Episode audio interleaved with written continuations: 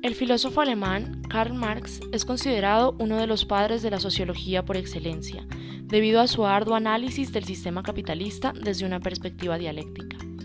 Por lo tanto, para Marx, el trabajo es un hecho crucial en este nuevo sistema, ya que por medio de este es posible producir y reproducir los medios materiales de vida.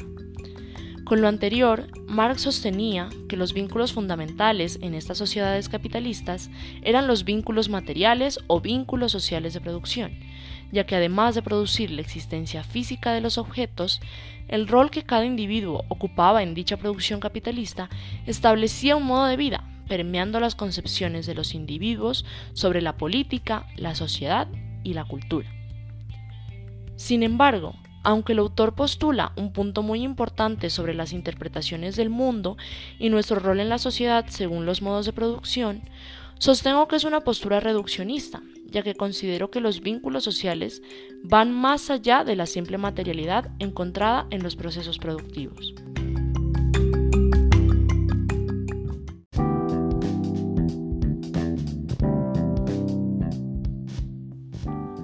En primer lugar, pienso que los vínculos fundamentales están más atados a nuestras necesidades primarias de las cuales depende nuestra supervivencia.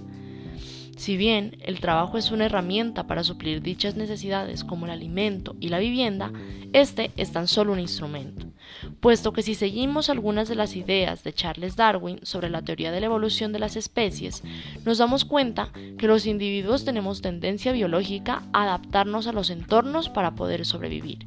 y si esto lo llevamos a un plano psicológico, podemos decir que el individuo que mejor se adapte a una estructura social es quien logrará sobrevivir a las dinámicas institucionales y culturales del entorno donde se encuentre. Por lo tanto, lo fundamental son los vínculos emocionales de protección que se crean en los procesos de adaptación psicológica, ya que desde que somos niños desarrollamos vínculos desde el sentido del cuidado y la protección, buscando no sentirnos vulnerables. Así bien, la capacidad de adaptación a la estructura normativa social a través de los vínculos de protección determinará nuestra supervivencia y pertenencia como individuos dentro del sistema, yendo más allá de una concepción de clase.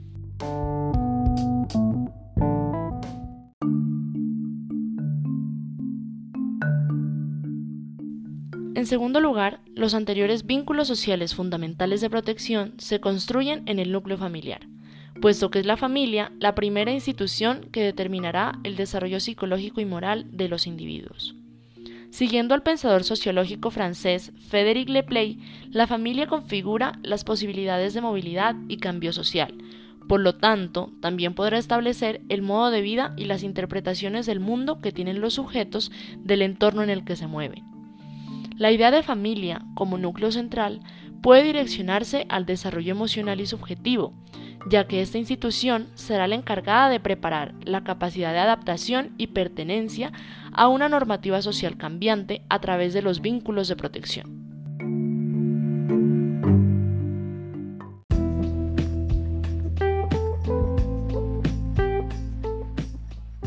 Por último, los vínculos de protección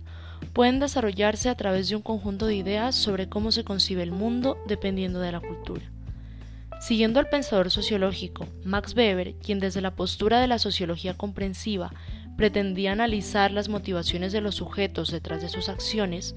podemos decir que las concepciones que los individuos tienen sobre la cultura pueden determinar los vínculos de protección y por lo tanto su forma de anclarse a la estructura social.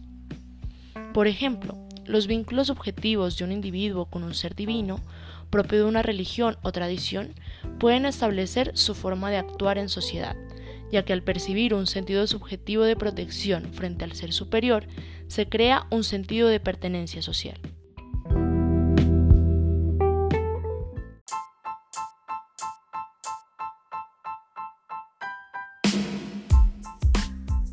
En conclusión, aunque las interpretaciones del mundo pueden desarrollarse desde la lógica marxista a través de la producción y las relaciones sociales que de ahí se desprenden, podemos notar que bajo algunas posturas prevalecen los factores subjetivos y no materiales, tal y como lo planteaba Marx,